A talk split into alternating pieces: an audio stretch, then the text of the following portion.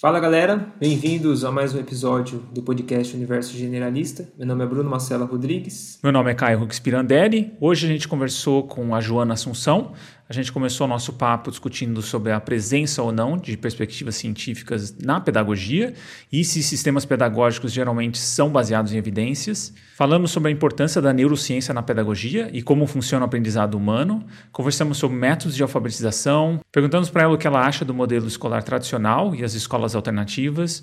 Falamos um pouco sobre variação individual no aprendizado e o papel do professor e suas dificuldades em ouvir os alunos e mudar o aprendizado. Perguntamos para ela sobre Paulo Freire, o que, que ela acha dele, o impacto dele na educação do, do, no Brasil e o que ela acha do uso de novas tecnologias na educação hoje, se tem impacto positivo, negativo, enfim, vários outros tópicos em torno de ciência e pedagogia. Agora o Bruno vai falar o currículo da nossa convidada de hoje. Bom, a Joana é pedagoga, formada pela Universidade Federal de Minas Gerais, com mestrado e especialização em neurociência, também pela mesma universidade, pesquisando sobre o impacto dos jogos de tabuleiro em funções executivas. Atualmente ela é professora de pós-graduação em neurociências. Ela é membro do Neuroface, do GERI, também da Universidade Federal de Minas Gerais, Atuou como professora e coordenadora pedagógica de educação infantil e ensino fundamental em escolas de rede privada de BH. Foi diretora e proprietária da escola Companhia do Ensino de Ensino Fundamental 1 e 2. Trabalhou na capacitação docente em escolas de ensino fundamental e médio. Fundadora da Associação Mineira de Vela Adaptada para a Inclusão Social de Pessoas com Deficiências Físicas por meio do esporte de alto rendimento. Ela é idealizadora e criadora da formação continuada de neurociência na escola, com o objetivo de oferecer conhecimentos a professores de ensino básico sobre o funcionamento do cérebro e contribuir, desta forma, para a disseminação de evidências científicas sobre a importância da estimulação das funções executivas, na motivação e no engajamento na escola. Bom, é isso. É, lembrando, se você está assistindo a gente no YouTube, não deixa de seguir a gente por lá, ativar o sininho para receber as novas notificações. E se você está escutando a gente nas plataformas de áudio como o Spotify, também não esquece de nos seguir por lá, também para receber as notificações dos próximos episódios. É isso aí, pessoal. Fiquem com o nosso episódio com a Joana. Bem-vinda, Joana. Obrigado por aceitar nosso convite, estar aqui no nosso podcast. Obrigada, eu que agradeço, agradeço demais o convite, fiquei super feliz de é, quando eu recebi né, o convite, eu espero poder colaborar também. Agradeço também as pessoas aí que estão ouvindo né, e nos assistindo. Com certeza. É, Joana, a gente sempre gosta de começar os episódios é, entendendo como que foi essa trajetória, principalmente para chegar na área de, de interesse, né, de pesquisa, principalmente no seu caso em relação à pedagogia e à neurociência. Como que foi para você? Pois é, eu sempre fui muito curiosa e, e, sempre me interessei muito assim sobre como que as crianças aprendem, como que a gente aprende, por que, que a gente tem interesse de aprender. Eu me lembro que quando eu era assim bem pequena ainda, eu ficava pensando assim, como que alguém teve ideia de colocar sal nas coisas antes de comer, né? Assim, eu ficava pensando, eu tinha esse tipo de pensamento assim, sabe? Como alguém teve ideia de construir isso assim assim, né? Então, assim, eu, eu, eu ficava assim, o que, que move, então, as pessoas para descobrirem as coisas, para fazerem as coisas? Eu me lembro que eh, eu, eu, eu fui a irmã, a filha caçula, muito caçula, então, assim, quando eu nasci, tinha, minha irmã tinha 18 anos e tal, e aí ela, e o namorado dela, depois, quando eu estava maiorzinha, trabalhava é, em laboratório, né? Então ele, eu, eu ficava pedindo para ele, traz aqueles vidrinhos para mim de laboratório, para mim. Então assim, eu, eu, eu achava que, que era uma coisa muito mágica isso, de fazer experimentos, de fazer experiências.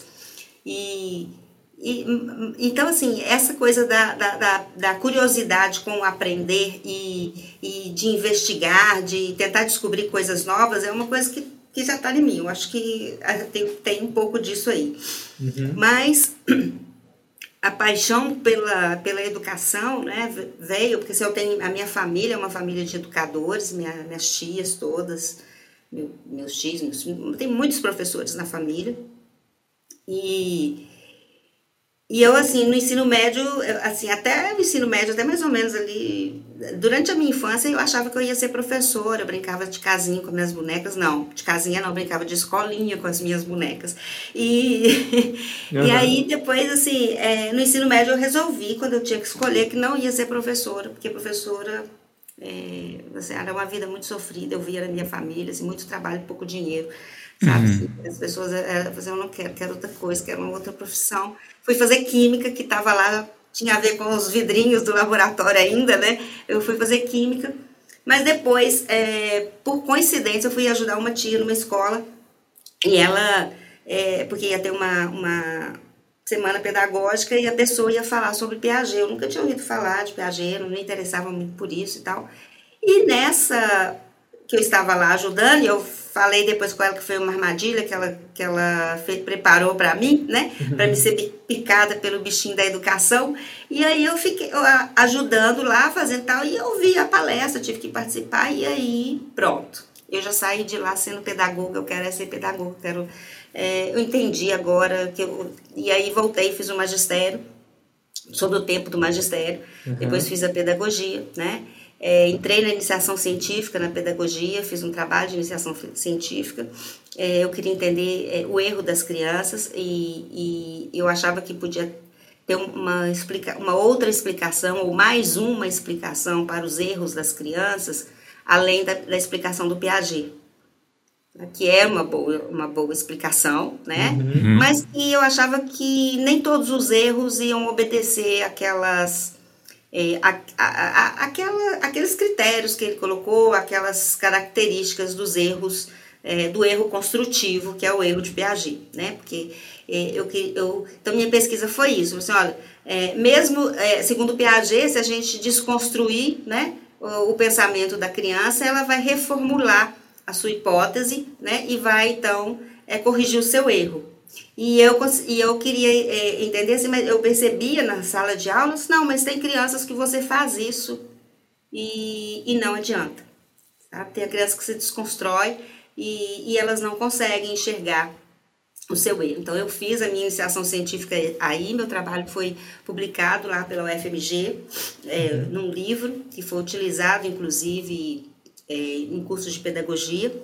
Mas é, era muito no viés é, da psicanálise. A minha orientadora era psicanalista, sabe? Uhum. E, e aí, depois, quando eu, eu me interessava muito por jogos, também, sempre utilizei jogos, e aí eu queria também entender, é, e eu acreditava muito que, assim, os jogos é, ajudavam a melhorar o desempenho escolar, né? Porque ainda com Piaget, é, você vai, assim, o jogo po poderia ajudar a desenvolver raciocínio dedutivo, raciocínio lógico, né?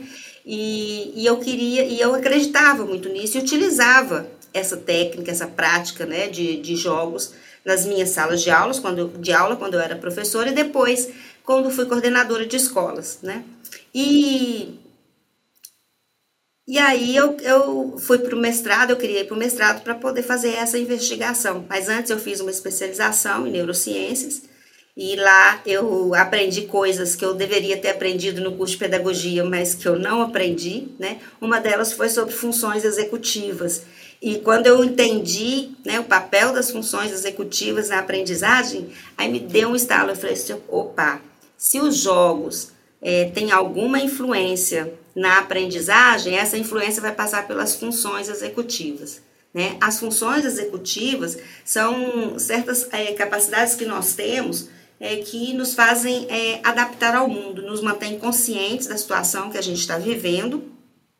É um, um, é, um, é um processo cognitivo, é um, é uma, um tipo de cognição, né? Uhum. A, a, é, é que é mais consciente, não é automática. Então, toda vez que você não pode fazer alguma coisa no automático, né? Por exemplo, você está indo para casa e é, do, do, trabalho, você sai do trabalho, você entra no seu carro e você vai no automático, né? Na hora que você viu que, que é na hora de você bater seu ponto, você ir embora, você entra no automático, pega o carro na garagem, vai embora, chega em casa e nem percebe. Então, você está usando automático. Se tiver um é, assim, imprevisto no caminho, um acidente, se tiver que fazer um desvio, né? Aí as funções executivas entram em ação, porque você agora precisa tomar decisões, precisa escolher um outro caminho, precisa buscar informações na sua memória de longo prazo, né? Então, essa é a é, essas são as funções executivas, né? Para te ajudar a sair das situações é, inesperadas, tá? Então, elas são usadas é, mais raramente, é, não tão raramente, mas a gente, em, em, termos de comparação, né, nós ficamos mais no automático durante a nossa vida, é, e ainda bem, né, do que uhum. utilizando as funções executivas. Né? Então, é, eu, eu fiz então a especialização, é, fiz uma, uma revisão da literatura sobre jogos de tabuleiro e funções executivas, depois a, a, o mestrado eu fiz é, um trabalho de campo, que eu passei é, durante um ano jogando um jogo que o Piaget é, também utilizou num dos experimentos dele, que é o jogo senha, e que ele é, concluiu que o jogo senha é, ajuda a desenvolver o raciocínio dedutivo, porque é um jogo que exige o raciocínio dedutivo, né? Então, que jogar esse jogo levaria a um melhor desempenho é, dessa função. Só que a literatura é, diz o contrário, não diz isso, né? E foi o que eu constatei também no meu trabalho, né? As crianças melhoram no jogo, mas isso não significa que estejam é, usando raciocínio dedutivo, sabe? Eles é, utilizam certas estratégias, né? O cérebro utiliza certas estratégias que são muito parecidas com as estratégias dos jogadores de xadrez, uhum. sabe? Então, então foi essa daí a minha trajetória. É, e, e, assim, e, e, nesse, nesse caminho né, da, da, da especialização e do mestrado, eu constatei que é, eu aprendi muita coisa nesse período, né, que são é, é fundamentais para quem trabalha com educação, para educadores, né, e que eu nunca tinha ouvido falar naquilo, que já tinha assim, uhum. mais de 20 anos que eu tinha formado, que eu trabalhava, que eu atuava. Gente, se eu soubesse disso antes, tudo né, poderia ter sido tão diferente, tão mais fácil, tão, tão mais eficaz, né, e eu não soube. Então eu comecei, lá em 2015, eu estava na especialização, comecei a, com esse trabalho de divulgar essa, esses, é, esses conhecimentos para os professores. terminei o mestrado e entrei no, no, no concurso de seleção para o doutorado, entrei para um laboratório, fiz um projeto, foi aprovado, mas aí eu entrei numa encruzilhada que era ou eu, ou eu faço um doutorado, continuo no laboratório, é, produzindo conhecimento para cientistas, né, que esse, esses artigos são, são cientistas que leem, ou eu, eu paro aqui, pelo menos por enquanto, não sei, e, e eu quero contar para os professores tudo isso que eu aprendi. Não quero perder mais tempo. Então foi isso que eu fiz. E, e aí tô, é isso que eu estou fazendo até hoje. Tá. É, então você, tá, você faz bem essa comunicação uh, de base científica para as pessoas de pedagogia, né? Que não tem isso na graduação. Que não tem na graduação. Faço para as pessoas. É, normalmente, a, a, a, minha, né, a minha é, audiência né, é, é, de professores, educadores, neuropsicólogos, né, pessoas que trabalham com educação e que já perceberam que conhecer né, o funcionamento do cérebro faz muita diferença né, né, para essa prática. Sim. Tá. E Joana, como é que é essa ligação da pedagogia, vamos falar assim, da graduação hoje, é, com um raciocínio científico ou um, uma perspectiva científica de educação? É uma coisa que está muito distante ainda? É, como é que está esse cenário hoje?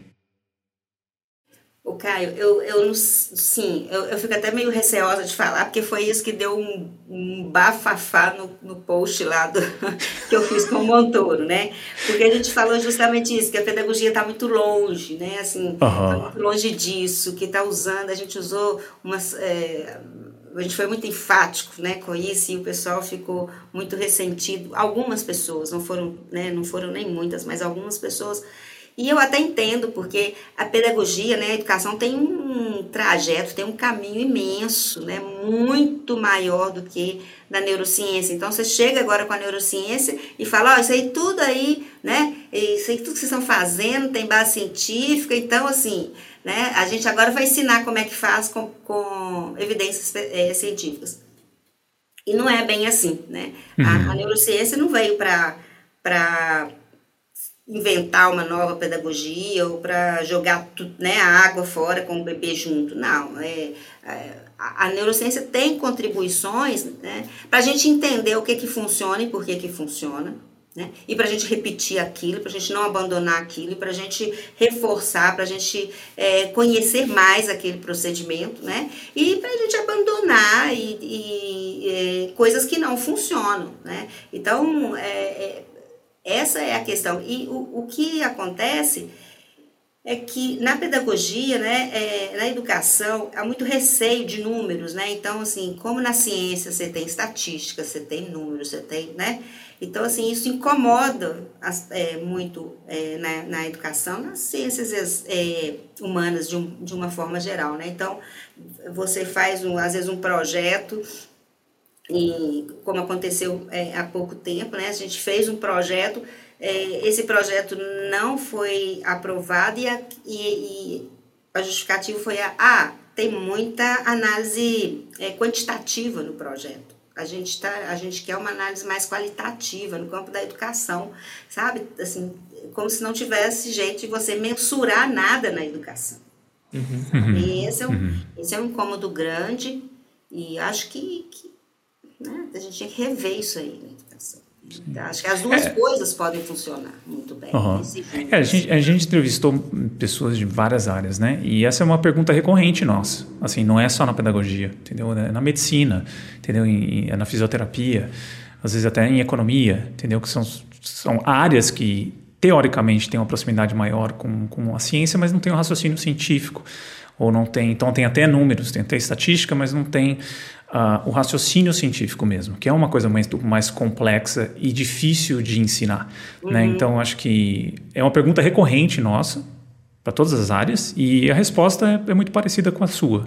Né? Uhum. Tipo, que realmente carece, tem uma resistência, porque às vezes tem uma tradição de prática daquilo uhum. e, e, tem, e tem essa coisa também do, do, do quanto a pessoa já é, despendeu tempo, energia e se tornou, se tornou às vezes uma identidade da pessoa. Então, um ataque, um ataque ou uma, ou uma não é um ataque, mas uma crítica ou apresentar algo diferente é um ataque à existência da profissão, da pessoa Exatamente. enquanto profissional, né? Eu sinto isso, parece que é muito é, vai para o pessoal, né? Vai assim, está atacando o meu trabalho, né? Está criticando o meu trabalho, que eu faço com tanto carinho, estudei tanto, né? Ouvi isso na faculdade, porque tem isso também. Às vezes eu falo coisas lá no meu perfil e a pirâmide da aprendizagem, a teoria das inteligências múltiplas, sabe? Assim, a teoria da, da, da, da preferência é, de aprendizagem, né?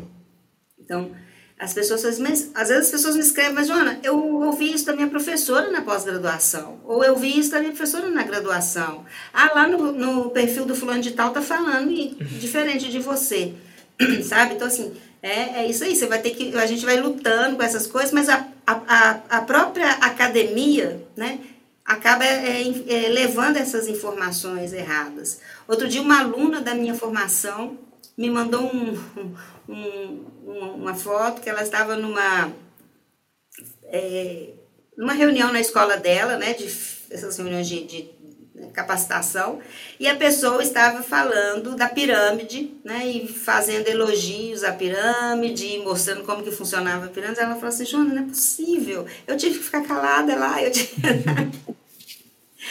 então, Sim, assim... Complicado. É, e, e, Joana, assim, é, ainda nesse, nesse debate da, do respaldo científico da, do, do quanto de que tem de evidência na área da educação, pensando mais em sistemas pedagógicos, é, a gente pode dizer que ele, a maioria dos sistemas pedagógicos que são implementados, eles têm uma base científica do, no sentido de não só de explicar modelos, né, que eu acho que a neurociência e outras formas, o próprio Piaget consegue explicar alguns modelos de, de, de aprendizado, mas colocar à prova isso, né, para inferir causalidade, fazer ensaios clínicos.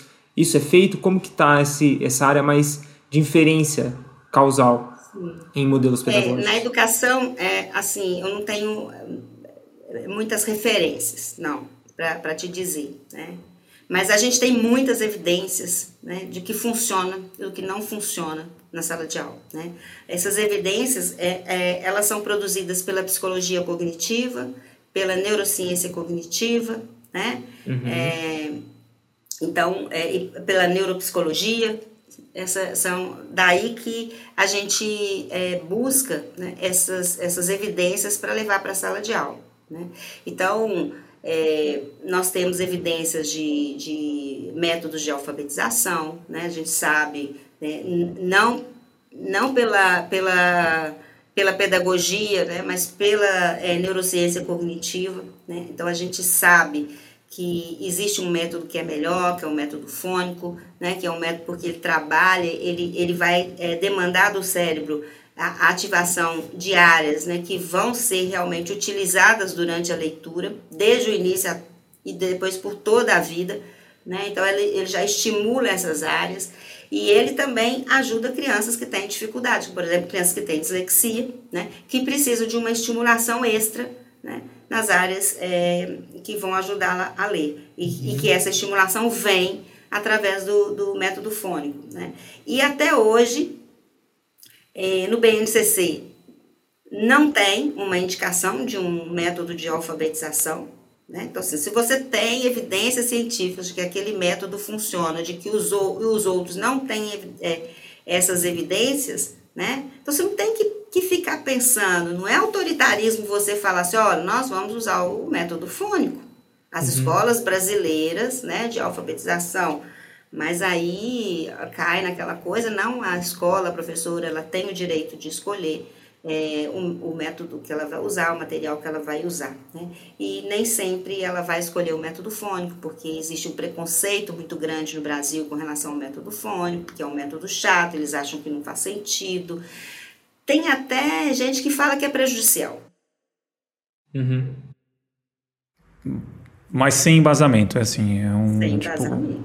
É tipo, é as porque... pesquisas, as pesquisas são unânimes né, em afirmar que a escolha de um método de alfabetização é uma escolha com base em evidências científicas, porque nós já temos essas evidências, então não, não precisa tatear mais, não precisa, sabe? É a mesma coisa você, né, assim, você tá no é você é um médico, você sabe que existe um tratamento que é eficaz para aquele paciente, aí você fala assim, não, eu não gosto desse tratamento, eu vou usar o tratamento tal, não tem evidências, né, mas eu sempre usei uhum. e sempre funcionou. Então, é, é mais ou menos isso aí. E, Joana, até revirando o meu passado aqui, eu, eu, eu, tive, eu tive bastante contato com pedagogias alternativas, né? sistemas pedagógicos alternativos. Isso antes de eu ter um conhecimento científico mais, mais amplo, o conhecimento que eu tenho hoje. É, Tinha-se, assim, na, dentro da pedagogia libertária, que era a vertente que eu mais seguia, inclusive tive até projetos de, de começar uma escola uh, libertária e tudo mais, é, eu realmente era engajado, mas porque eu tenho uma, uma relação muito difícil com a escola. Tá? Então, para quem está ouvindo aqui, não falei antes, eu já bombei, eu, segundo ano colegial, e escola para mim nunca funcionou. Peguei, sempre peguei recuperação de, de, de, um monte de matéria, da sexta série em diante foi uma tragédia, e nunca gostei. Eu, eu passei a gostar de estudar quando eu achei o motivo para isso e tudo mais. Sim. E aí na pedagogia libertária tem muito essa coisa da, de ser por demanda, até, até mesmo a alfabetização, depende da escola, até mesmo a alfabetização. Se a criança não tem essa demanda, não tem, não tem por que intervir. É por demanda da criança e o adulto facilita isso. O que, que você acha dessa perspectiva? Eu acho que a, a, o desejo é, é fundamental, né? Não uhum. sou eu que acho, também a gente tem evidências científicas disso, assim. Se não tiver o desejo, não tiver a vontade, a motivação, né? É, Isso para tudo, Não tem né? aprendizagem, né? Não tem aprendizagem, não tem jeito. Inclusive porque, assim, é, é, é não é porque, assim, só assim, ah, porque não tem interesse. Não, é porque o cérebro não vai ativar as regiões que são necessárias para a pessoa aprender, né? Então, assim, para a gente aprender a qualquer coisa, né? A primeira coisa que precisa acontecer é aquela coisa despertar a nossa atenção. Então, se a, se a, coisa não passa pela atenção, é, é, é não tem registro daquilo na sua memória, no seu cérebro, não vai formar sinapse para guardar aquela informação, né? Então, a primeira coisa é essa: se o aluno não tem interesse, ele não vai prestar atenção. Quando a gente é, algo nos chama a atenção, é, há uma ativação na, é, no cérebro né, que libera acetilcolina. Tá? Acetilcolina é como se fosse assim, um, um, é um neurotransmissor, mas é como se fosse um, neuro, um lubrificante, assim, ele faz com que a, é, o cérebro se ative e, e assim tudo se volte para aquela coisa que chamou a atenção, né? E junto com isso, é, há uma liberação de dopamina, porque a dopamina, é, embora muita gente ache que a dopamina é o, o neurotransmissor da felicidade, né, do prazer, dessas coisas, É, a, a, neuro, a, a, dopamina, na verdade, é um neurotransmissor é, da motivação.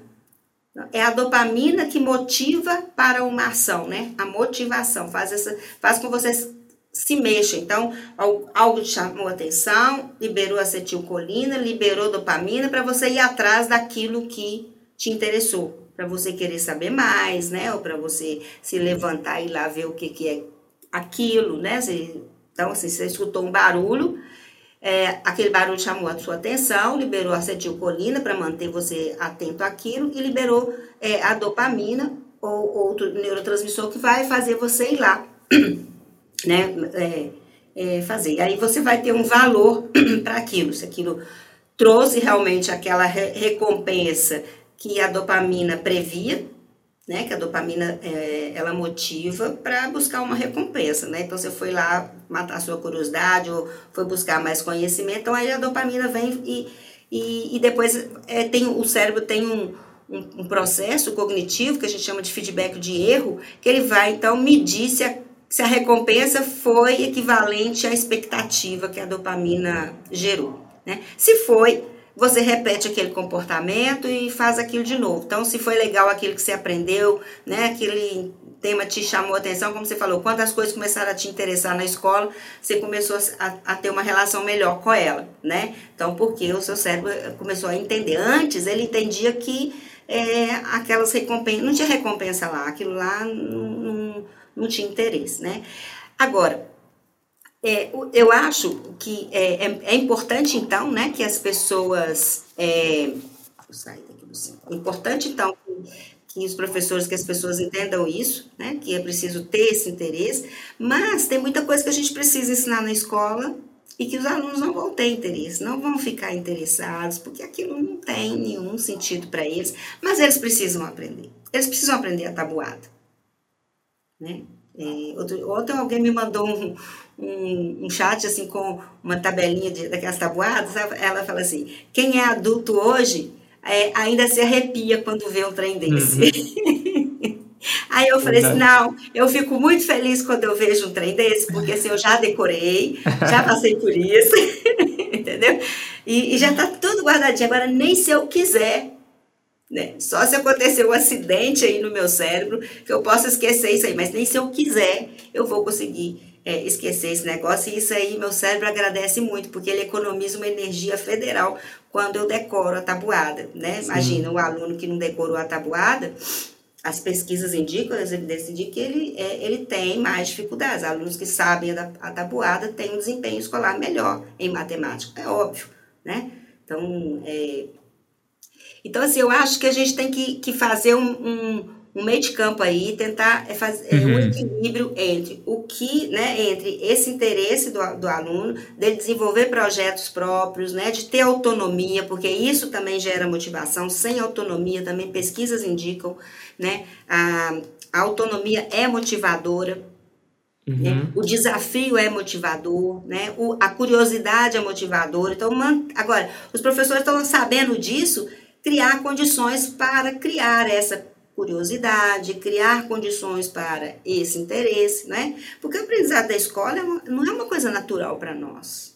Sim. Ser humano, né? Assim, a gente estava era catando frutinha, né? A gente estava era catando frutinha e, e matando bicho e, e aprendendo com o dia a dia, né? Com esse feedback de erro.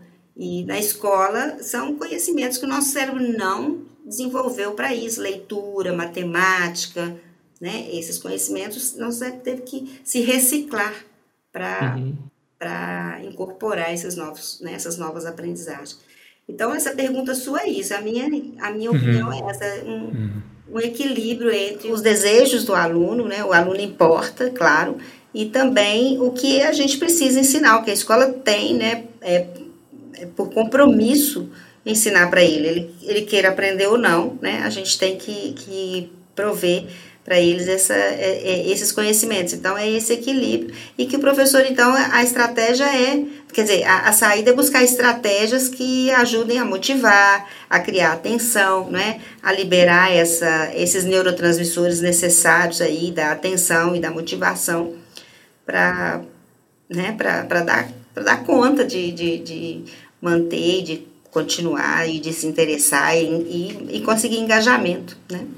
E, e, aí, nesse caso, é, a gente seria interessante ter mais um sistema, um sistema pedagógico, vamos dizer assim, um pouco aberto, né? Não tão fechado. Porque quando a gente fala até de pedagogia libertária, hoje a gente fala de escola Waldorf, a gente fala de, de vários outros modelos, é que são modelos meio que têm tabus, vamos dizer assim, que, que eles não têm tanta flexibilidade de aceitar, às vezes, novas evidências, às vezes, novas perspectivas.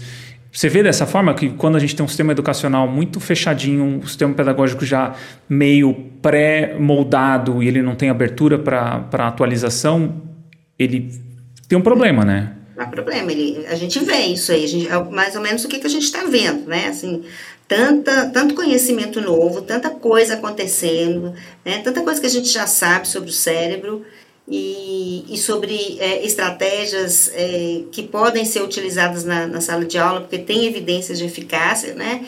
E, e, e não são utilizadas. Então, o que a gente precisa é de. É, é, é realmente isso que você está falando, é de ter escolas mais abertas, de ter ambientes mais abertos, né? A gente tem muitas evidências de que a autonomia, ela é motivadora e ela ajuda, então assim, as, as nossas escolas não, não dão autonomia, né? São poucas, né? E, e dessas linhas que, que você, como você está dizendo, são, são meio que alternativas e às vezes é, as pessoas até encaram assim com uma certa desconfiança, né? Não sabe se vai funcionar, será que isso dá certo, não, não pode ser mais uma moda, né? Uhum. Então tem essas e, e, tem também muitas coisas que, que assim chegam e, e realmente são moda mesmo e, e, passam e não trazem nenhum benefício para o aluno, não trazem nenhum benefício. Então é, as escolas ficam, mas eu, eu acho que a gente fica assim nessa nessa dúvidas né, sobre o que fazer, acabam fazendo o que sempre fizeram, né? Então é mais garantido fazer o que a gente conhece do que.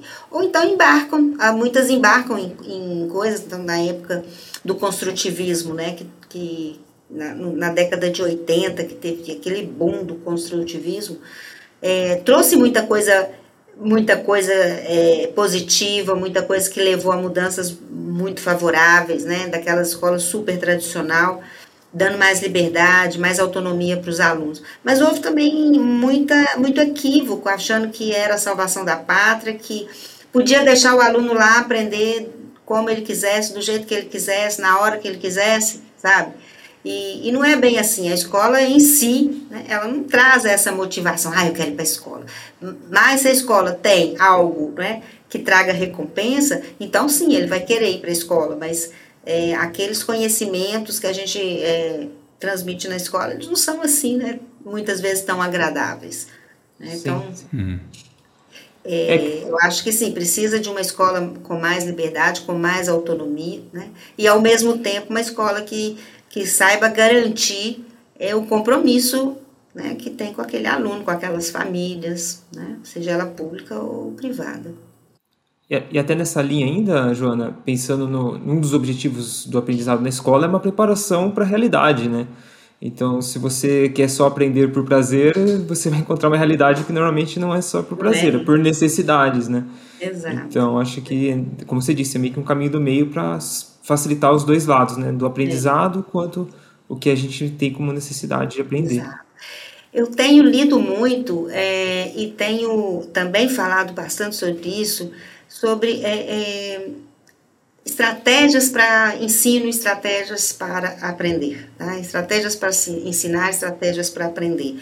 E uma coisa que a gente não ensina na escola são estratégias para aprender. Uhum. É como se o aluno tivesse que chegar pronto e sabendo aprender.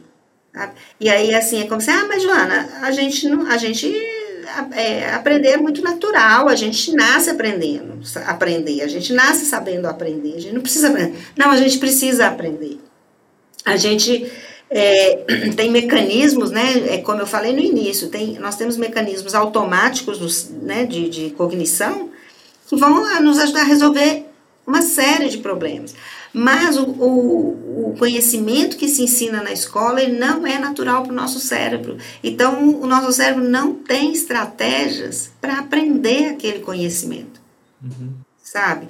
Então, assim, é isso que a gente precisa entender na escola, que a gente precisa sim ensinar aqueles alunos a pensarem, ensinar aqueles alunos a aprenderem, né? É, eu já ouvi isso, a gente não precisa ensinar a pensar, a gente já, a gente, pensar é muito natural. Depende, né? Depende do que, que você está pensando. Se você está pensando é, no que, que você vai comer hoje, ou como você vai resolver esse problema de chegar no seu trabalho, enfim. Mas a aprendizagem escolar, essa, essa daí é, não é natural. Ela, a uhum. gente não aprende se uma pessoa não ensinar, né? E, e se a gente não tiver estratégias adequadas. Tá? E, dentro, de, e dentro dessas estratégias adequadas, né, cabe o professor também, que ele precisa de, de conhecer tanto as estratégias de ensino quanto as estratégias de aprendizagem, para que ele possa é, ter uma noção, poder avaliar as estratégias que o aluno está usando, se elas são estratégias realmente eficazes para aquele problema específico. Porque Imagina, você está resolvendo um problema de matemática, você vai usar certas estratégias, se esse problema é de adição.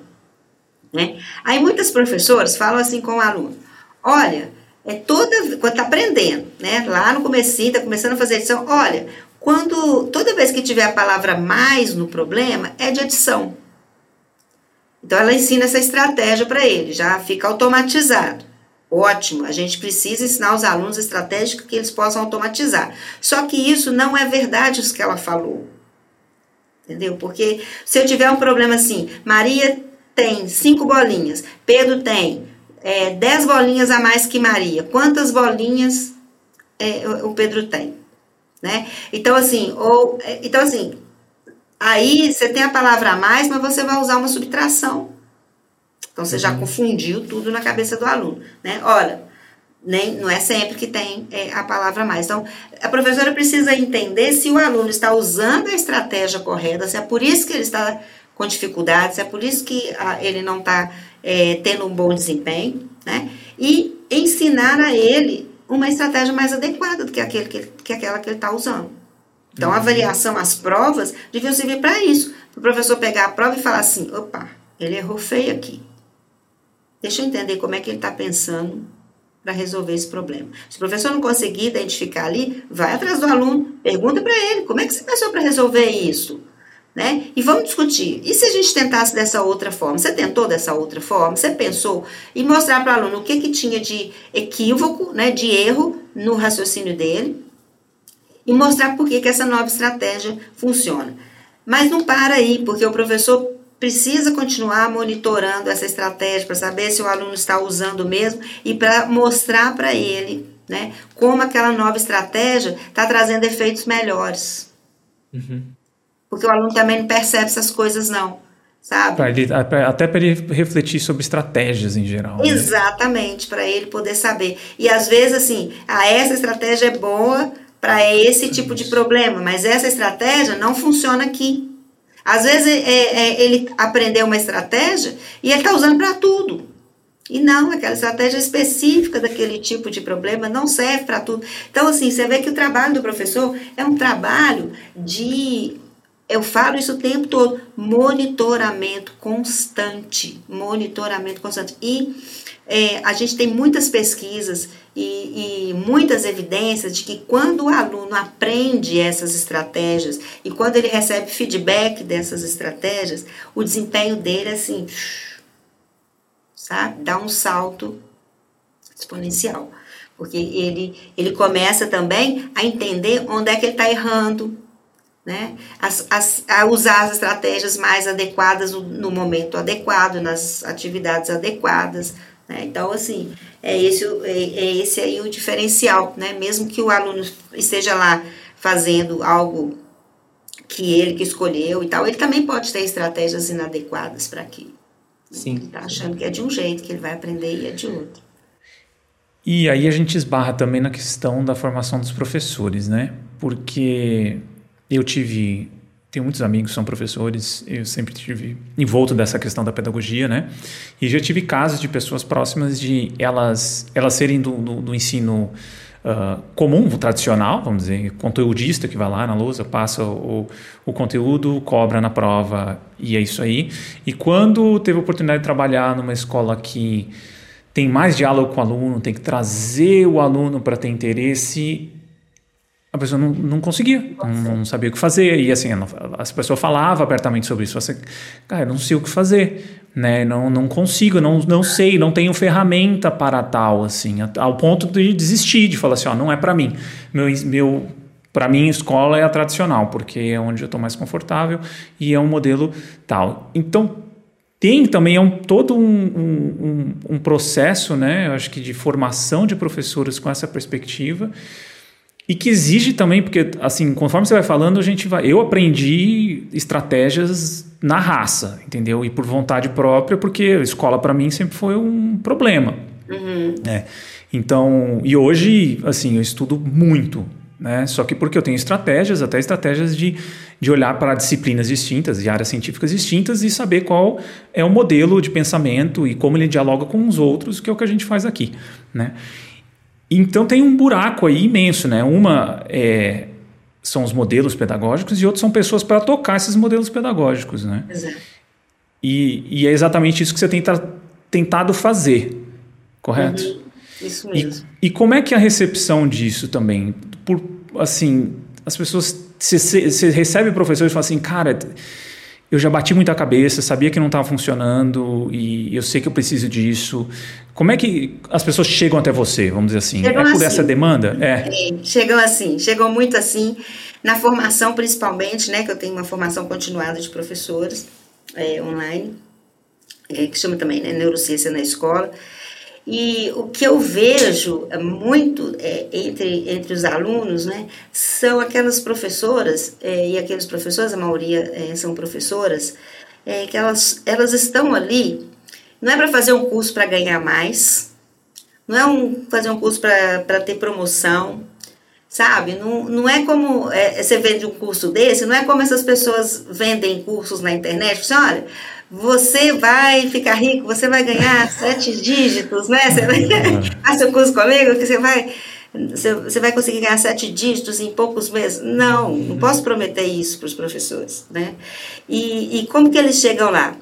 Buscando solução para ajudar os seus alunos, pagando o próprio bolso. Não tem escola nenhuma pagando para eles. Uhum. Sabe?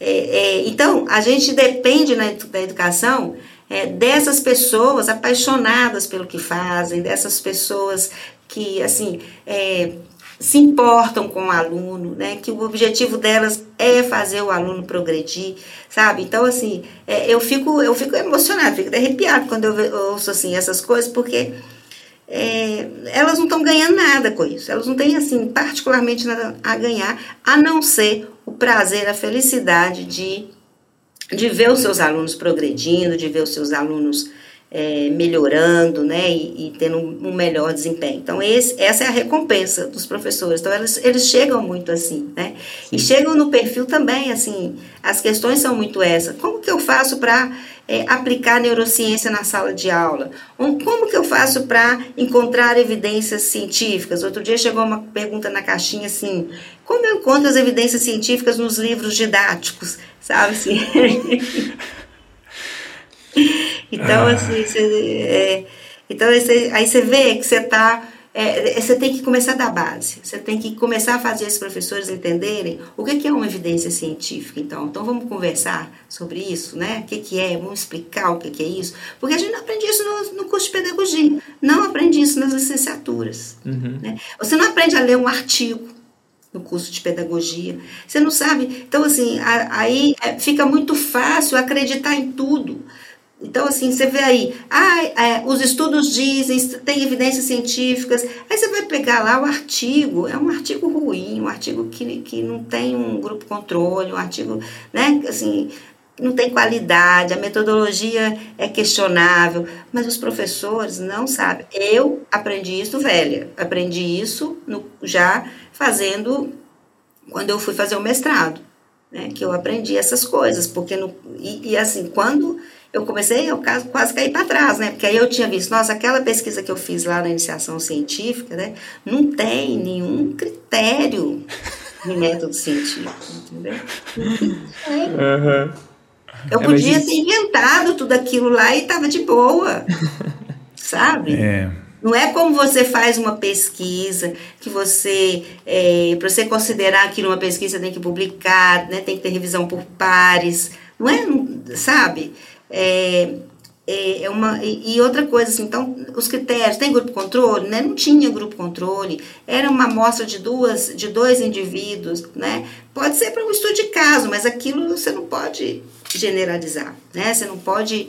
É, e, e, e, ainda né, com, uma, com uma base teórica que também não tem nenhuma sustentação científica, que foi a psicanálise. Uhum, uhum. Então, como é que você fala que isso foi uma pesquisa científica? Não foi. Né? Foi um trabalho que eu fiz lá e, com as crianças e, e acabou sendo publicado. Mas, é, e aí levei um choque muito grande sabe? Levei um choque enorme e, e, e, achei que eu tinha essa obrigação de, de trazer, sabe, isso para os professores, mostrar um pouco desse outro mundo que a gente não tem, é, nem sabe que ele existe lá na, uhum. na pedagogia. É, a gente confessa que não foi, não foi fácil achar uma pessoa como você para falar dessa área, né, com, com a pedagogia com o pé mais forte na ciência e tudo mais, então eu acho que não é só a sua área, né? São todas as áreas que têm essa, essa fragilidade em termos de raciocínio científico, em termos de, de, de, base forte, né? A gente sempre debate isso aqui. É que talvez a área da Joana seja a mais primordial de todas, né? Sim. Assim, que é a formação de professores que vão formar alunos que vão fazer faculdade, Exato. né? Então, e, e, eu acho que pensando aqui, né, até na minha trajetória também, assim, eu vim da militância política e caí na divulgação científica e para mim foi um processo de lidar com as minhas identidades passadas e me despedir dela e foi muito doloroso. E, e eu acho que essa a gente por exemplo, pegando professores, né, agora que tem interesse, mas um trabalho na base da educação é muito importante para não, porque essa barreira é muito grande. Eu acho que são poucos indivíduos, né, que estão dispostos a tipo assim, é, não, que, vira e mexe aqui a gente pega alguns temas que, tipo, eu não durmo à noite, entendeu? Porque eu não quero acreditar que aquilo lá tá, tá desconstruindo um monte de coisa que eu acreditava, entendeu? Uhum. Então, mas são poucas pessoas que estão dispostas a isso na fase adulta, né? Então, acho que um, o ensino de base quanto a isso, essas, essas estratégias e tudo mais, acho que é é primordial para ver um resultado lá na frente, né? Até pensando aqui no, na questão de divulgação científica também, às vezes é, a gente fica falando que a divulgação científica também não está do jeito que a gente quer, mas às vezes é, nem é debater com outros divulgadores científicos, é achar pessoas mais novas para não ter que gastar uma energia imensa para bater, para lutar contra o vento no final, porque muita, as pessoas não vão abrir mão né, da identidade delas é, é muito difícil, né? Então, você, você, é isso que eu estava falando, você, põe um, você faz uma publicação lá e mostra, né? De onde que você tirou aquelas, aquelas informações, né? Mostrando que aquilo não tem evidência científica, é, que não funciona, por quê, por quê, por quê, e, e as pessoas, sim, é o viés, né? As pessoas simplesmente ignoram e não querem acreditar. É como a gente falou no início, aquilo é como se eu tivesse falando que o trabalho dela é ruim, que o trabalho dela está errado, que tem que jogar tudo fora, que ela não sabe de nada. Quer dizer, não é nada disso, né? Mas as pessoas acabam é, recebendo dessa forma, né? Certo. É. E, e, Joana, voltando um pouquinho para a questão de aprendizado, é, bom, antes de falar, de a gente falar de alunos, né, a gente está falando de seres humanos. É, vocês a ideia de entender alguns aspectos da, de individualidade ou da própria variabilidade de comportamento humano é levada em consideração, como por exemplo personalidade. A gente teve pessoas aqui no episódio já debatendo bastante sobre isso. O próprio QI, né, a importância de, do entendimento de QI, a aplicação, o uso da aplicação do QI para entender inteligência. Como que você enxerga isso nesse cenário? Eu, eu enxergo que assim a, a, gente precisa valorizar mais na educação né, esses conhecimentos. É, existe um preconceito enorme com relação ao QI no meio é, da educação. Os professores não gostam de, de QI, de falar de QI, de falar de inteligência. Por isso, a teoria das inteligências múltiplas cai tão bem né, na escola, no meio, porque assim, Tá vendo? Tá vendo? Não tem nada esse negócio de QI, sabe? Cada um é de um jeito. O menino é, ele não tem inteligência matemática, mas ele tem inteligência ambiental, então ele vai é, ser feliz cuidando da natureza, ele não precisa aprender matemática. Como não precisa? Sabe? Até para ele cuidar da natureza, ele vai precisar sim. de saber matemática, sim, né? E, e, e outra coisa, é, então, assim, essa, essas teorias acabam se encaixando muito bem, né? Porque elas. Eu fiz uma, uma live sobre. Elas são plausíveis na cabeça uhum. do professor. Né? E elas também é, tamponam uma angústia, sabe? Então, assim, ah, é, o QI é genético, né? Tem, tem uma, uma um componente, né? Um componente genético muito grande, né? E, então, assim, o professor acha que então ele não vai poder fazer nada, sabe? Mas se o aluno ele se ele adota uma teoria de que não existe uma única inteligência, então ele não precisa ficar angustiado com isso. Ele não consegue aumentar, ele não consegue mudar essa questão da inteligência dele para matemática ou para outras coisas mas se ele achar aquilo que o aluno é bom, aquilo que a inteligência dele né, é privilegiada, então é só incentivar aquilo que vai compensar, sabe? Então se fica muito nessa, nessa ilusão. Ah, tá vendo? Ele não é assim. Outra coisa também que acontece muito, né? A teoria das preferências de aprendizagem, né? É, dos estilos de aprendizagem sinestésico, visual ou auditivo. Então, assim, a professora, o aluno não está aprendendo, e a professora fala assim, ah, vou testar, às vezes ele é mais auditivo, né? Aí começa a dar mais explicações verbais para esse aluno, né? A, a, a ter um, umas estratégias mais verbais. Aí o aluno começa a melhorar, Aí ela fala: tá vendo? Ele era auditivo, por isso que ele não estava aprendendo. Mas ela não leva em consideração que a própria atenção que ela deu a mais para ele, né, de preparar outras coisas, de preparar palavras mais adequadas para ele, né? Uhum. Para ele poder entender, elaborar as explicações de outra forma. Não é que ele seja auditivo, é que agora ela usou estratégias que estavam mais ao alcance dele. Ela usou, inclusive às vezes ela pode nem ter mudado as palavras, mas só de dar um pouco mais de atenção para ele, hum, resolveu, sabe? Ele começou a progredir porque ele viu que tem alguém. A gente também tem muitas evidências sobre isso, que quando o aluno percebe que alguém acredita nele, né, que o professor, os pais, é, é, aumenta a chance dele também progredir, porque aumenta o autoconceito, né? Ele passa a, a também acreditar em si, ser mais resiliente. Enfim, então assim, é, são essas coisas que vão chegando, né? E, e a, acaba tudo, eu vejo, sabe, que vem e, e, casa com essa vontade do professor do aluno dar certo, do aluno querer, do aluno melhorar, sabe? Então eles abraçam essas teorias que, que são plausíveis e que e que trariam né, alguma, uhum. algum resultado, uhum. é, alguma melhora naquele quadro. E, então eu penso que assim. É, só é, é antes, Caião, é só para o público que ficou interessado né, na questão do QI que a gente abordou aqui, é o episódio 61. Quem quiser voltar lá, tá, escutar, assistir com o Bruno Salsi.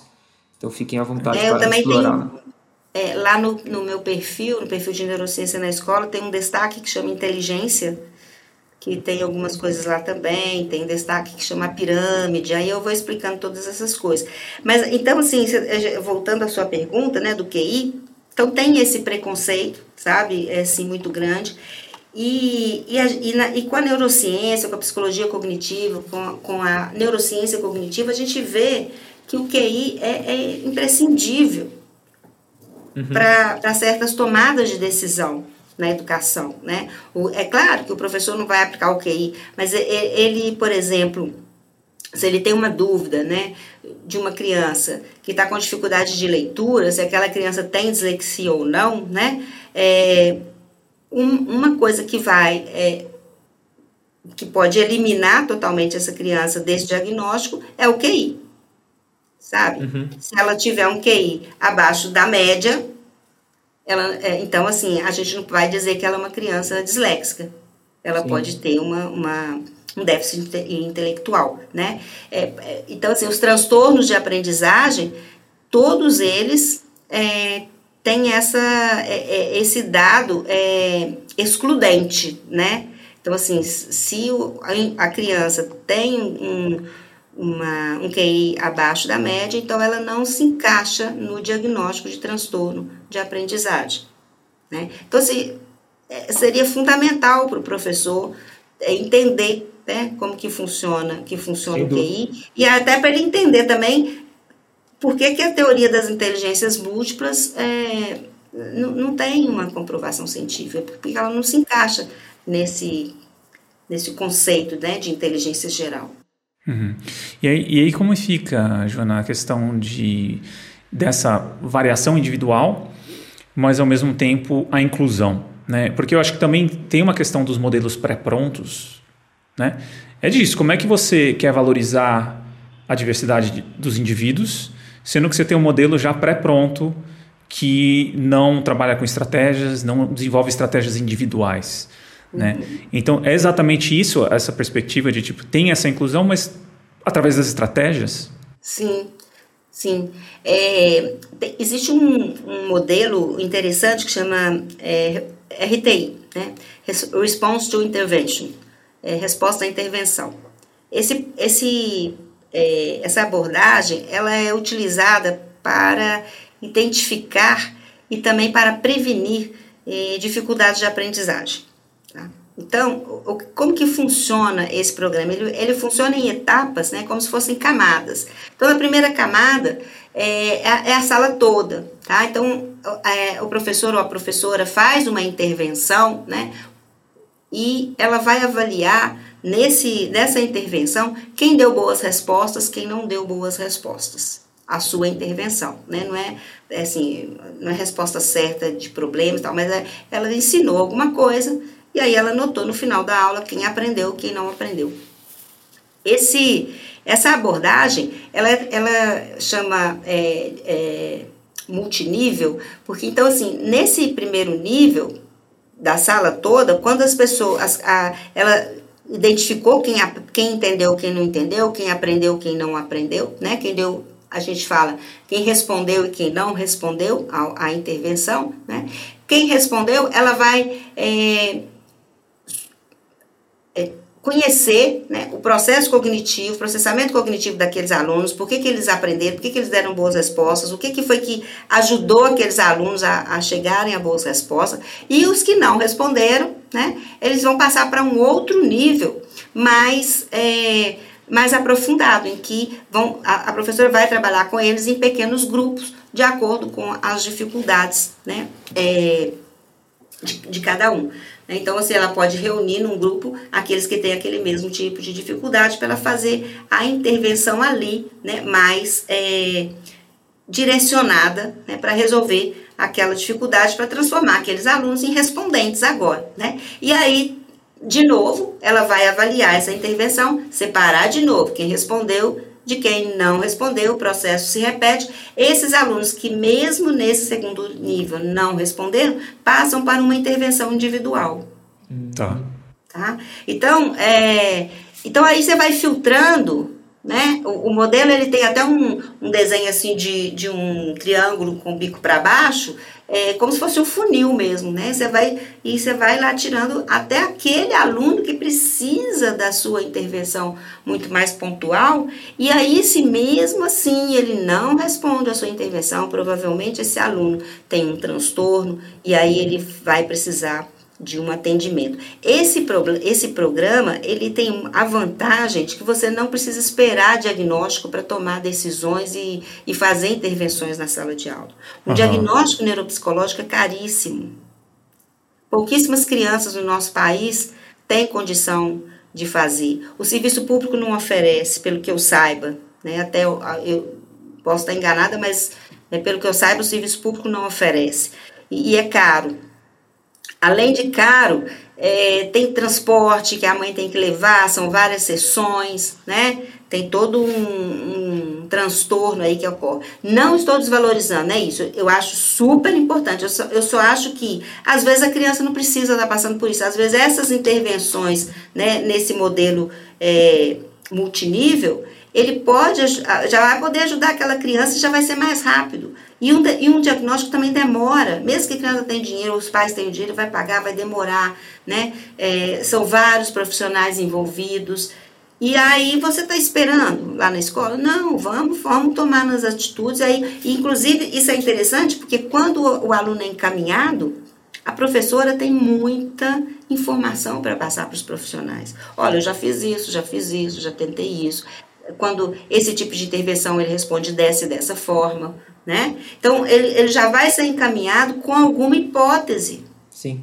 Não vai deixar tudo para lá, né? Para depois esse aluno voltar e a professora começar a, a, a agir, né? Com, com estratégias mais adequadas para ele. É, então assim, é, e aí, isso que eu acho que, que, né, que poderia ser um modelo de escola de uhum. escola inclusiva.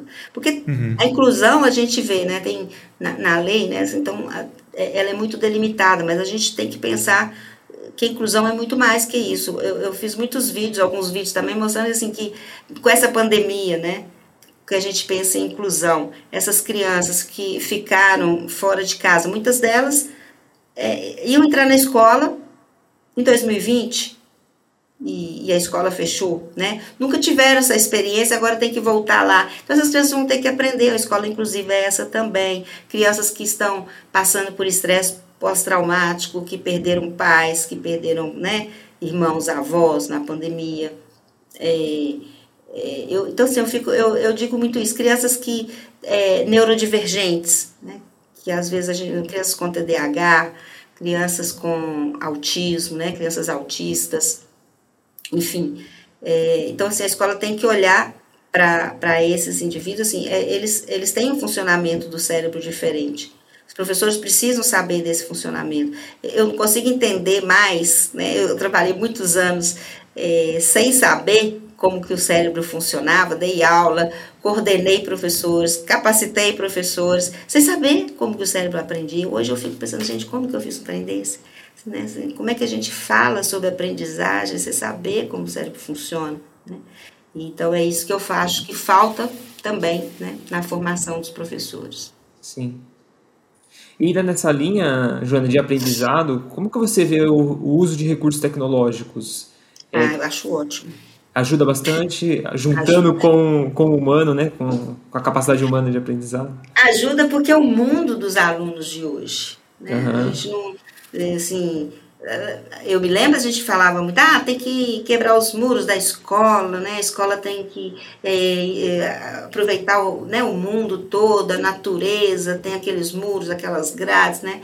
E hoje é a tecnologia. É, é engraçado que quando, com a pandemia, eu falei assim, gente, está acontecendo uma coisa muito engraçada, porque a gente levava os alunos para a escola e a luta dos professores era isolar o mundo externo. Então, né, então assim, os alunos ficam ali, esquecem o mundo externo, é proibido celular, né? Aquela briga com o celular. Muitas escolas proíbem de entrar com o celular Outros têm lugar de pôr o celular quando chega na sala de aula, só vai ver o celular depois. E, então, assim, é, é, é, o aluno tinha que esquecer que esse mundo existe, que esse mundo virtual, que esse mundo digital é, existe. E aí, de repente, é, a gente teve que ir para o mundo deles. A escola fechou, a gente não tinha mais o prédio da escola, então a gente teve que ir para esse mundo. E aí os professores ficaram perdidos sofreram demais, tiveram estresse, ficaram doentes, né? É, tiveram excesso de trabalho. Gente, foi, foi uma loucura o que esses professores conseguiram fazer nesse período da pandemia, porque eles aprenderam é, coisas, né? Que eles, inclusive, eram resistentes a aprender. Eles tiveram que usar recursos que eles eram resistentes, né? E, e, e aí muitos me perguntavam, eu falava assim, gente, pergunta para os alunos como é que faz, uai, eles vão saber como é que faz, uma vez. Pergunta para eles, sabe, assim, Sim. ah, mas eu, eu a aula, é, pergunto para eles como é que eles conversam com os alunos no chat, como é que eles, eles se eles usam o Meet, se eles usam o Zoom, aposto que eles usam, né, e, e você está aí toda amedrontada, mas é o mundo deles, eles vão achar ótimo que você está entrando, então assim, a gente teve que, que se virar no mundo deles, a gente não tinha mais é, muros, a gente não tinha, não podia mais proibir o celular, não podia mais proibir as distrações, né? Uhum. E, e, na verdade, a gente até teve que manter esses alunos muito tempo diante de telas, que é outro problema também, né? Que veio com essa pandemia. Uhum. Mas é isso. Então, é, a, a, tecnologia, em, na década de 90, 1999, eu acho, é, Felipe Perrenot é, escreveu um livro que era a, a, é, Os Dez Conhecimentos Necessários para Educar no Século XXI. Então, assim, esses, nesses conhecimentos né, estava a tecnologia. Então, ele falava assim, olha, professor que não souber usar... E, gente, isso em 99. Aí chega em 2020, uma pandemia pega todo mundo de surpresa. Você pensa, não era para pegar todo mundo de surpresa.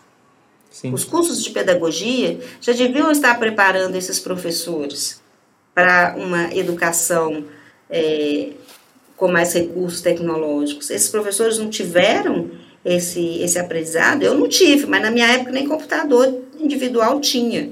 Eu, lembro que, assim, quando chegou é, é, o computador individual, eu tinha que ir para a faculdade para usar o computador de lá, e o computador de lá era só a carcaça, que você tinha que levar aquele disquete enorme, assim, com, com o DOS para você abrir lá, né? Senão não, o, o, negócio não funcionava. Mas agora, Sim. agora que a gente tem, nossa, pós-graduações e pós-graduações aí em tecnologias educacionais, tantos recursos do Google e de outras coisas, não, não tem né, justificativa de você não usar. Uhum. É, tá aí para ser usado, né? E, e você acha que tem, tem, que ter um equilíbrio nessa coisa online e presencial em termos de aprendizado? Alguns momentos são, é, são necessários a gente não ter aparatos tecnológicos ultra avançados ou tipo assim um celular, uma tela? Você acha que alguns processos pedagógicos são interessantes de fazer com porque tem, tem uma eu nem sei se isso ainda é recorrente, mas eu lembro que na Google, escola da Google, para os funcionários da Google, né, ou escola fundada pela Google eu tinha ouvido falar que até certa idade, tanto avançada, não tinha computador. Eles trabalhavam mais com projetos com estruturas físicas, porque tem complexidade, tem muita complexidade. Você, né? uhum. Às vezes eu, eu falo para as pessoas, falam assim, não, ele já é tão inteligente, ele aperta botão. Eu falei assim, não, para mim ele seria inteligente se ele tivesse um monte de pauzinho e tivesse feito uma casinha, né? Então aquilo lá para mim é muito mais complexo do que apertar botão, que é feito para isso, né? O celular é feito para ser fácil. Uhum. Né? E se eu acho que tem valor em, em alguns processos pedagógicos serem offline, serem fora de tecnologia, você acha que tem, tem importância disso também? Sim, tem sim. Tudo, tudo tem que ter um equilíbrio mesmo, né? Há, há coisas que você pode fazer tranquilamente sem usar esses recursos, né? É, outras vão ficar muito interessantes, muito melhores com esses recursos. Tudo vai depender do objetivo. Qual que é o objetivo do professor, né? O que, que ele quer com aquilo. Então, porque às vezes... É, os professores acham assim, ah, que usar tecnologia é, é pedir para o aluno, então, fazer uma apresentação de um trabalho usando, por exemplo, o PowerPoint. Tá? Os alunos adoram, né, acham super interessante, mas a gente tem que ver o seguinte, se ele ficou, ele aprendeu, foi usar o PowerPoint ou foi a disciplina ou foi o conteúdo? Entende? Sim. O que, que ele ficou mais preocupado, com o que, que ele gastou mais energia, né? E o que, uhum. que, ele realmente aprendeu? O, o, objetivo era aprender a usar o PowerPoint? Ah, tudo bem. Então aí você, tudo bem, mas ah, não. O PowerPoint era só um recurso. Então deixa o PowerPoint para ensinar. Ele não vai aprender a usar o PowerPoint ali fazendo aquele trabalho. Tem uma aula, ele vai usar o PowerPoint e depois ele pode é, utilizar para apresentar os seus trabalhos. Mas aí é outra coisa. Ele tem, né? Ele vai ter que ter uma elaboração também do que, que ele está fazendo no trabalho. É, ou, ou, às vezes professores também, né? Ah, eu, hoje eu, eu é, os, fizemos um bolo na, na sala, fizemos um pãozinho, fizemos alguma coisa. Ah, para quê? Né? Ah, para ensinar medidas. Mas será que é, foi feito isso mesmo? Ou os alunos vão lembrar daquela aula só como uma aula super bacana, que foi super divertido, fizeram uma bagunça danada e depois todo mundo comeu o pãozinho? Entendeu? Ah, sim, sim. Tem que saber bem o objetivo, claro, o objetivo e a é. estratégia. Aí os alunos, ah, foi, a aula foi maravilhosa, né? Os alunos foi uma zona. nunca mais vão esquecer daquela aula. é as aulas que eu mais gostava. É, mas as medidas, eles não podem, né? ninguém garante ah. que eles vão lembrar depois. Uhum. Sim. Tá. E caminhando assim para o final, tem mais duas perguntas aqui, Joana. Eu queria saber de você o que, que você acha do, desse ensino ainda voltado muito para vestibular, né? E que é muito conteudista. E, e, às vezes são escolas super caras, mas que no final é moer molecada para passar no vestibular. Né? É, você acha que tem um tipo de valor? Acho que tem que ter um processo de seleção para entrar em alguma coisa. Né? Mas você acha que às vezes o, o focar demais no objetivo e não na metodologia é, impossibilita que algum, alguns indivíduos consigam fazer uma prova adequada? Como é que você vê isso hoje na educação? Porque às vezes tem escolas que são uma fortuna, mas não tem um assim tem meia dúzia de coisa diferentinha que é bilíngue, mas é continua sendo um ensino tradicional com volume imenso que, que os alunos não aguentam mais de, de lição de casa e tudo mais. Como é que você vê esse processo todo? É, é, é, é, um processo que começou há muito tempo, né? Assim, que, que vem caminhando nesse sentido. Eu lembro que eu, é, essa é uma questão que eu sempre ouvi. Sempre, sempre, sempre. É, sempre houve essa preocupação com, com a preparação somente para o vestibular, que a escola só tem esse objetivo. E, não, e assim, não pensa né, que a assim, isso não, não garante felicidade, não garante é, realização, né? E que fica sendo uma promessa também para os alunos que, que às vezes não cola muito para uns, né? Então, assim, ah, você precisa estudar para você passar no vestibular. Ah, mas eu não quero passar no vestibular, não quero fazer vestibular, entendeu? Então, assim, ou então, assim, é, ah, você precisa estudar para você poder é, ter um bom trabalho, para você é, ser o, o, que você quiser na sua vida, você tem que estudar. Você está falando com um menino lá de 10 anos, né, querendo convencer ele para a escola, porque quando ele crescer, ele vai ter um bom trabalho. Aí ele vê que o pai dele está é, desempregado, eles estão passando aperto, né? O pai dele tem mestrado, tem doutorado, tem mais o que lá, e, é, sabe, não é realizado, ou então a, a, o tio, né, trabalhou, é, estudou, estudou, estudou, e trabalha numa coisa que não gosta. Então, assim, a gente está cheio de exemplos. Não que estudar não tenha valor, mas esse não é um argumento né, que, a, que a gente consiga convencer os alunos e nem os adolescentes. E, e é interessante também porque é uma fase da vida, até na adolescência, em que é, o cérebro não está formado totalmente. Uhum. E a parte do cérebro que se forma por último, que vai, vai estar tá pronta lá no final da adolescência, lá para os 24, é, é o córtex pré-frontal, né, que fica aqui atrás da nossa testa, e essa região é a região que nos ajuda na tomada de decisões, né? É, é a, a, no planejamento, né? no, no, nessa, nesse feedback de erro que eu falei, assim, para que a pessoa possa é, avaliar a, o valor da recompensa, se vale a pena o esforço, né? Então a gente só vai saber disso mesmo, a gente só vai falar assim, ah, não, eu, eu, eu também eu acho que eu tenho que, que estudar mesmo, porque senão eu não vou passar no, no concurso, senão eu não vou passar quando a gente é adulto, quando a gente já passou da adolescência. E, e a gente fica tentando convencer os alunos né, disso e querendo que eles se motivem com isso. O cérebro não funciona dessa forma. Né? E aí é, é preciso criar outros objetivos para manter os alunos. Mesmo que exista essa preocupação né, com o vestibular, uhum. com com, com essa conquista, né? Porque é um direito de todos, então todos têm que ser preparados para isso, mas têm que ser preparados também para encontrar aquilo que cada um quer, né? Pra, tem que ser preparados para aprender, é, estudar, para aprender, aprender, porque aí mesmo que não fizer uma faculdade, essa pessoa vai saber aprender, ela vai saber onde buscar as coisas. Ela não quer fazer faculdade, ela quer fazer outra coisa, mas para essa outra coisa ela vai precisar aprender também. Uhum. E se ela tiver estratégias, se ela, se ela aprendeu com os professores dela estratégias para aprender. Uhum. E aí o caminho, tá? Acho que a escola devia preocupar mais com isso, sabe? Sim, sim, Do sim. que com, com qualquer outra coisa. Sim, estratégias sim. para aprender. Esse é o aprender a aprender. É que fala, fala, fala, fala-se, fala-se, fala-se, fala-se, fala-se, mas continua fazendo a mesma coisa continua fazendo do mesmo jeito, como você estava falando aí, Caio, assim, é, continua, tem lá uma fachada, por uma, uma meia dúzia de coisa diferente, né, cobra um absurdo, né, ou mesmo não, ou mesmo na escola é, pública, e, e continua fazendo do modelo tradicional, sem, sem, nenhuma, sem nenhum respaldo científico, né, ou, ou preocupado com isso. Uhum. E, e, Joana, última pergunta e uma polêmica. É, muita gente fala do, do Freire, né? O Paulo Freire como um patrono da educação, da pedagogia no Brasil. É, você acha que é uma referência importante, é parcialmente importante, é, ou que tem uma perspectiva ideológica que vem junto, que às vezes é danosa, que às vezes é inclusive pode estar relacionada à negação é, do, de usos de métodos quantitativos para entender ciência? Como é que você vê essa figura e, e a fala da pedagogia que fala muito dele? Então, é, é, é polêmico mesmo, né? Esse assunto é, é um vespeiro, na verdade, né? uhum. né? Mas eu, eu tenho um grande carinho, né? Pelo Paulo Freire, pelo trabalho do Paulo Freire, pelo que ele representa, né? Por tudo que ele fez. É, ele conseguiu uma coisa, assim, fantástica, que foi tirar, né?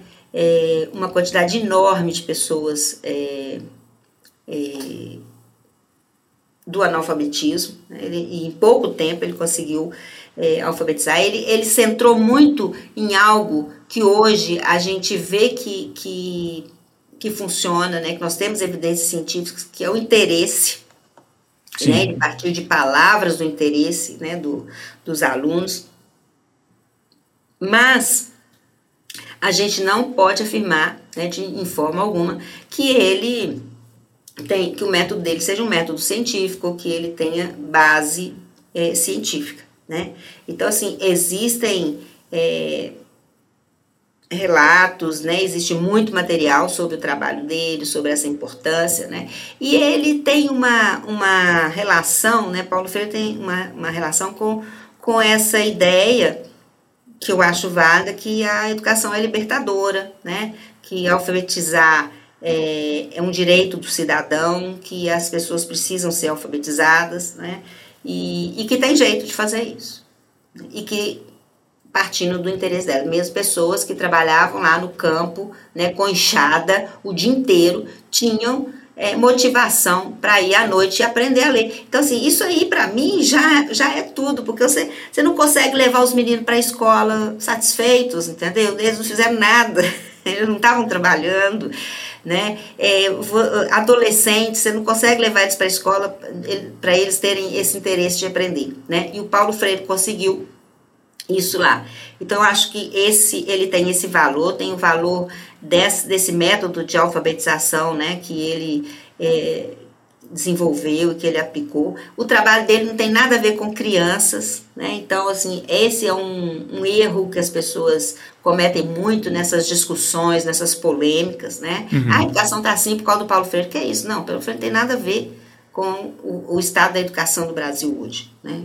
Ele contribuiu e muito né, para eliminar, é, para diminuir a taxa de, de analfabetos no país, né? e, e de conscientização. Tem, tem ideologia? Tem. Mas onde que não tem? Uhum. A gente tem que pensar também um pouco disso. Então, assim, eu, eu, tenho, tenho essa coisa. A mesma coisa do, do Paulo Freire, é, o Piaget, que é também outra polêmica. Né? Então, se, você fala do Piaget, eu, fiz um vídeo no YouTube no, sobre é, o erro do Piaget, que chamou o vídeo. E aí, assim, é, quase que eu, né, vocês imaginam as reações. Teve gente que falou assim, nossa, uhum devia proibir esse tipo de vídeo que tem que coloca, entendeu? Você não estava falando mal do Piaget, eu só falei que o Piaget teve insights, aí a pessoa falou que é absurdo falar que esse Piaget teve insights. Ele teve insights, ele não desenvolveu nada com método científico, ele estava observando os netos. Tudo que ele escreveu sobre educação foi observando. Não teve ensaio, não teve grupo controle, não teve experimento, não teve metodologia, não teve nada disso, não teve artigo científico, ele publicou livros. E e se você for ler os livros do, do Piaget, é assim, é, não são fáceis de ler, porque é, é só descrição, é, descrição dos experimentos, das, das, observações dele. E aí depois ele vai tirando conclusões né, daquelas observações. Então a gente precisa pensar que foram válidos, né, tiveram um papel importantíssimo para a educação. Piaget foi um marco é, na educação, porque antes de Piaget é, a criança não pensava. Uhum. Antes de Piaget, a criança não pensava. E com Piaget, a gente começou a aceitar que a criança pensa, ela tem hipóteses, ela tem hipóteses sobre o mundo, ela tem hipóteses sobre a vida, ela tem hipóteses sobre as relações, ela tem hipóteses sobre a escrita, sobre a matemática, ela tem hipóteses sobre o mundo. E hoje a gente sabe nas pesquisas que foi um erro é, do Piaget, porque não tinha esse conhecimento, né? Que é, muitas das habilidades, né, da, do, das capacidades que ele só falou que, que a gente é, só ia desenvolver mais tarde, hoje as pesquisas mostram que recém-nascidos já são capazes. Só não tem aquele mesmo entendimento de, e não tem aquele, aquele mesmo o aparato da linguagem, né? Mas que bebês já sabem, por exemplo, que um mais um não pode ser um que um uhum. mais do um, tem que ser pelo menos dois, sabe? Então, se bebês de, de, de meses, de, de três, quatro, de cinco meses, de seis meses, sabe? Então, é, é, o, mas foi com o Piaget que a gente começou a, a vislumbrar isso. Antes, não. Né? Então, e agora a gente já sabe que é, é, é até muito mais do que aquilo que é, o Piaget achou que tinha, né? Na, lá no balaio. Tinha muito mais coisa lá dentro, que a gente tá, vem descobrindo agora. Sim. Uhum. É, não vai ter uma resposta é, de um único local, né? Assim, acho que tudo sempre vai ter alguém que contribuiu algo, mas nunca vai ser uma resposta única para tudo e sempre vai ter alguma alguma vamos dizer assim, é que eu vejo às vezes as pessoas falando de, algumas figuras dessa, o Freire ou o Piaget, como tipo, é só seguir ali, entendeu? É, é. só, tipo assim, é, é só, é só tá, tá feito, entendeu? É só seguir ou ficar falando, não, dá autonomia, dá autonomia, mas o que, que é dar autonomia? O né? que, que é a construção disso? E aí tem todo um aparato.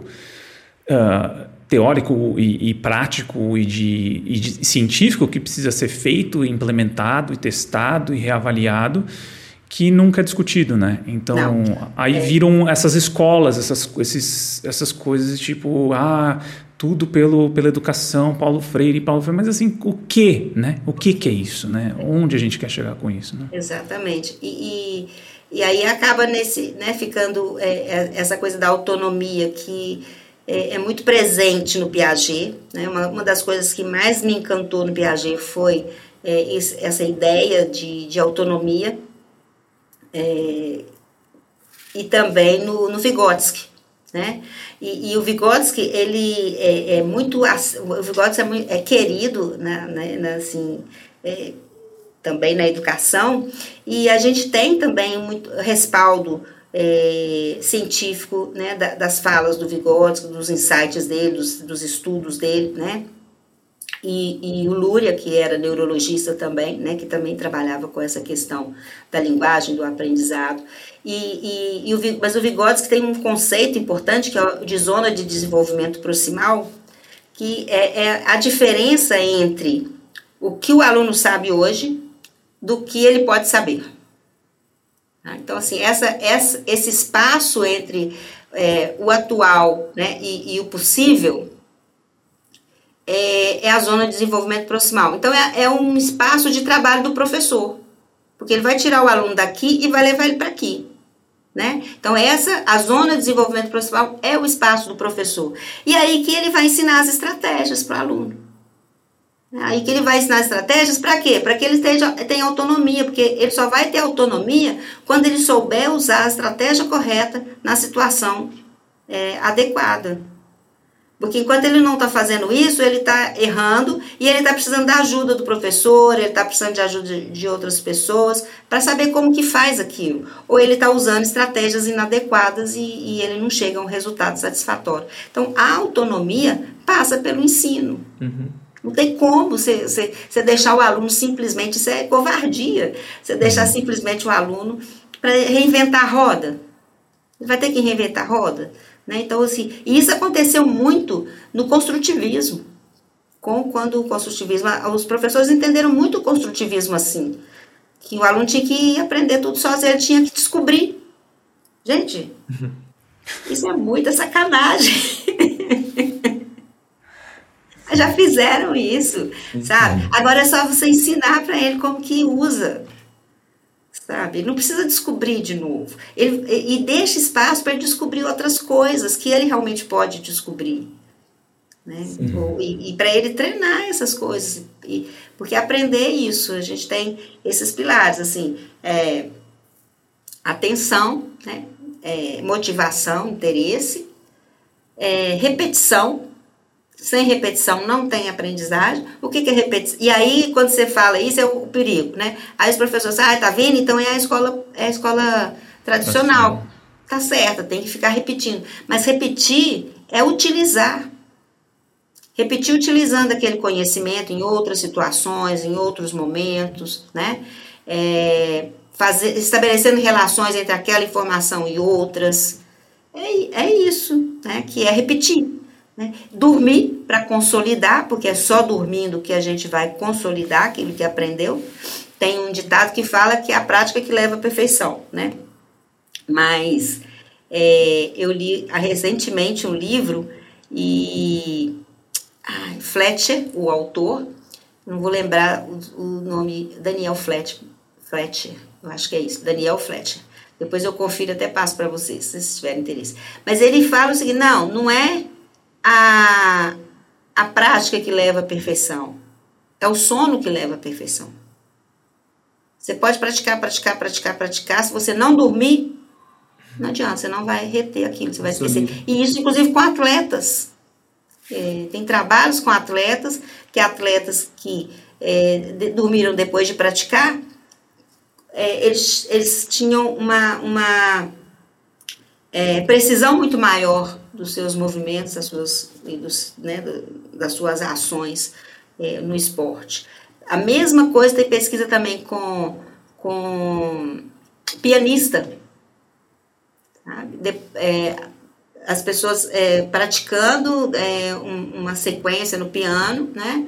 E aquelas que dormiram tiveram um desempenho muito melhor do que aquelas que não dormiram, que esqueceram a sequência, mesmo que elas tenham dormido depois. Mas elas, naquele período onde o cérebro precisava do sono, né? Porque é, é justamente durante o sono que o cérebro é, organiza todas as suas informações diárias. Tudo que entrou nele durante o dia vai ficando lá é, acumulado. À noite, quando você dorme, né, ele vai então reorganizar, botar tudo nas suas caixinhas. Ah, isso fica com aqui, isso aqui encaixa naquilo, isso tem a ver com aquilo outro. Ah, isso aqui aconteceu junto com aquilo, então tem que ficar. Então é mais ou menos assim, né, de noite. Então, se você não dormir, é, aquelas informações que você recebeu, aquele treino que você fez, é, não foi para lugar nenhum e o cérebro então descarta aquilo como algo que não, que não tem importância. Muito bom. Muito bom, Joana. A gente agradece novamente a sua presença, que esclareceu muitos tópicos aqui, tópicos polêmicos, importantes, e foi, foi excelente. Obrigado. Ah, que bom. Eu também gostei demais. Agradeço muito o convite de vocês. E estamos aí, sempre que for necessário, sempre que quiserem bater um papo, estou às ordens. Beleza. E a gente vai deixar na descrição, quem está ouvindo, a gente vai deixar na descrição os links para o para as redes sociais da Joana, né, que o, o, objetivo central aqui também é quem tiver interesse, professores e professoras aí que têm interesse e quiserem saber mais sobre sistemas pedagógicos baseados em evidência e ciência, neurociência na escola, podem aí entrar em contato com a Joana e fazer uma ter um, esse processo de educacional de, de especialização, vamos dizer assim. Isso Mas aí. Beleza. Beleza, Joana, obrigado mais Aguardo uma vez. Aguardo vocês, então, lá para conhecer o, o, perfil e conhecer o meu trabalho. Espero que gostem. Beleza. Falou, galera. Até a próxima. Tchau, tchau, Joana. Até a próxima, gente. Abraço, pessoal. Abraço. Obrigado por ouvir esse episódio até o final. Se você gosta do nosso trabalho, não deixe de contribuir financeiramente com ele através do nosso Apoia-se. Você encontra o link na descrição do episódio. Tornando-se apoiador, você saberá de antemão quem são os nossos próximos entrevistados e poderá enviar suas perguntas, além de poder sugerir temas e pessoas para entrevistarmos. Um agradecimento aos nossos apoiadores: Adalberto Soares, Alexandre de Marcos Ramos, Ana Paula Oshida, Eric Bragança da Silva, Jonas Fernando Magna Bosco, Leonardo Oshiro, Maurício Nosnica Penessor, Pablo Santurbano, Paulo Bastos, Valéria Duarte Garcia, Veridiana Martinucci.